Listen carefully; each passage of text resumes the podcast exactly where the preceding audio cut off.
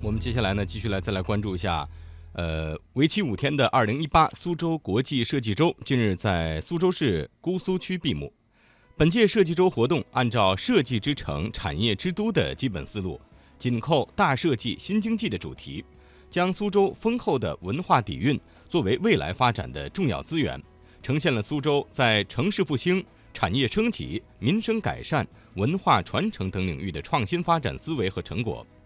近年来，苏州市姑苏区重点发展具有特点的 IP 经济、授权经济等文化创意新业态，加快推动传统文化创造性转化、创新性发展，形成了特有的姑苏模式。